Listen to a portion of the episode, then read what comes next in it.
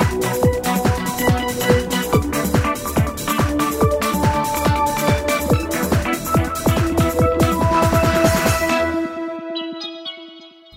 Fala pessoal do canal Tech News Podcast, tudo bem com vocês? Eu sou Adriano Ponte e você está ouvindo mais uma edição das nossas notícias diárias de tecnologia em podcast. Então seja bem-vindo, seja bem-vindo e vamos às notícias. Diversos clientes do Nubank foram às redes sociais reclamar de valores retirados sem motivo aparente de suas contas. Esse ajuste realizado envolve quantias geralmente de até 599 reais, mas pelo menos um cliente relatou um estorno de 1.200 reais. Segundo uma publicação de um moderador do Fórum Oficial da Fintech, o motivo do estorno foi uma falha de sistema da Caixa Econômica Federal, que teria causado depósitos com valores excedentes. O problema, segundo a publicação do Nubank, esteve ativo entre os dias 15 de abril e 10 de junho desse ano teriam sido afetados os depósitos nas contas feitas por boleto bancário. Em resposta ao Canaltech, a empresa reconheceu que alguns dos estornos foram feitos por engano, mas que já começou a devolver os valores aos clientes afetados. No Twitter, a conta oficial do Nubank afirmou que os valores tinham entrado duplicados. A publicação informou ainda que os clientes receberão um e-mail com mais informações indicando que a comunicação não foi realizada antes do estorno para alertar sobre o problema. Procurada pelo Canaltech, a assessoria do Nubank reforçou que a situação ocorreu a partir de inconsistências da Caixa Econômica, mas que iniciou o processo de devolução do dinheiro aos clientes mesmo antes de ter uma solução definitiva por parte do banco estatal para o problema. O ministro das Comunicações, Fábio Faria, afirmou em entrevista à Jovem Pan que o leilão das frequências do 5G deve acontecer no primeiro semestre de 2021. O motivo apresentado por ele foi a não realização de todos os testes de campo necessários, requisito essencial para a concessão das bandas de sinais para a rede da nova geração. Faria explicou que os testes, em conjunto com a Anatel, vão trazer informações sobre preço, investimentos e transparência. Além disso, o ministro sugeriu que da avaliação sairão os argumentos sobre a liberação ou não da Huawei para a implementação da infraestrutura do 5G.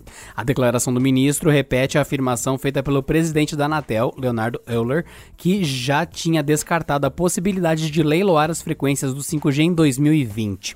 Em videoconferência, ele citou que a venda aconteceria na melhor das hipóteses, no primeiro trimestre de 2021. Por outro lado, Euler reforçou a opção de utilizar frequências do 4G para as redes de nova geração, o que exigiria compatibilidade de celulares com as bandas atuais para o 5G. A notícia já era dada como certa nos bastidores e agora foi confirmada pela própria Samsung. O evento Galaxy Unpacked, que apresentará a linha Galaxy Note 20, está marcado para o dia 5 de agosto em edição online com transmissão ao vivo. Embora o convite não inclua detalhes sobre os aparelhos, a expectativa é de que pelo menos quatro dispositivos devam ser anunciados nesse dia. Além do Galaxy Note 20 e duas variantes, a Pro e a Ultra, o Galaxy Unpacked promete trazer o Galaxy Fold 2 com visual repaginado e o Galaxy Z Flip com 5G e atualizações internas. O relógio Galaxy Watch 3 e novas versões dos fones Galaxy Buds também devem dar as caras. Segundo o anúncio da Samsung sobre o evento, aspas, o desejo de fazer conexões significativas e permanecer produtivo são constantes em um mundo de mudanças. Nossos dispositivos móveis precisam estar prontos para nos ajudar a manter contato com o que mais importa e nos dar novas maneiras de trabalhar e se divertir. Fecha aspas. Aguardemos então. E por falar em Samsung, ela pode seguir outro passo da Apple, mas dessa vez não muito popular.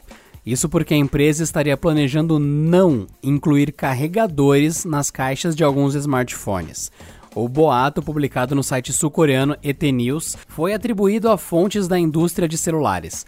O motivo principal seria uma possível redução nos custos. Apesar do baixo custo de fabricação, a exclusão do acessório tem sido vista como uma alternativa para melhorar a competitividade dos fabricantes, especialmente nos segmentos com margens de lucro menores, caso de aparelhos básicos e intermediários. Nos últimos meses, a Samsung teve sua liderança de mercado de celulares tomada pela Huawei. Outro argumento apresentado foi que, com a padronização dos cabos para recarga, primeiro micro USB, agora USB tipo C, muitos clientes já possuem carregadores em excesso. A discussão já circula há anos na Comissão Europeia, preocupada principalmente com a geração de lixo eletrônico.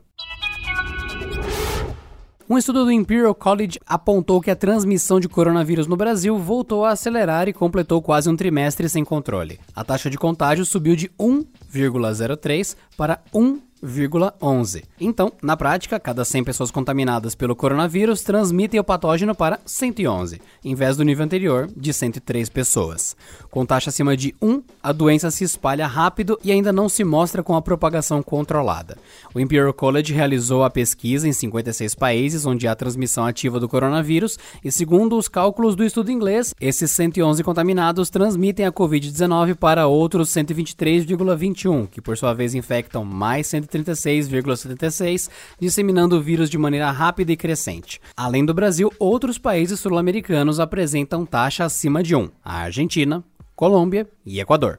Para a realização dessa análise, o Imperial College utilizou como base o número de mortes. Tendo isso em mente, a Universidade Britânica também calculou que o número de brasileiros que contraíram o coronavírus é mais que o dobro do confirmado, chegando a cerca de 4,8 milhões. Isso porque os cientistas consideram que as mortes equivalem a 1,38% dos casos relatados 14 dias antes.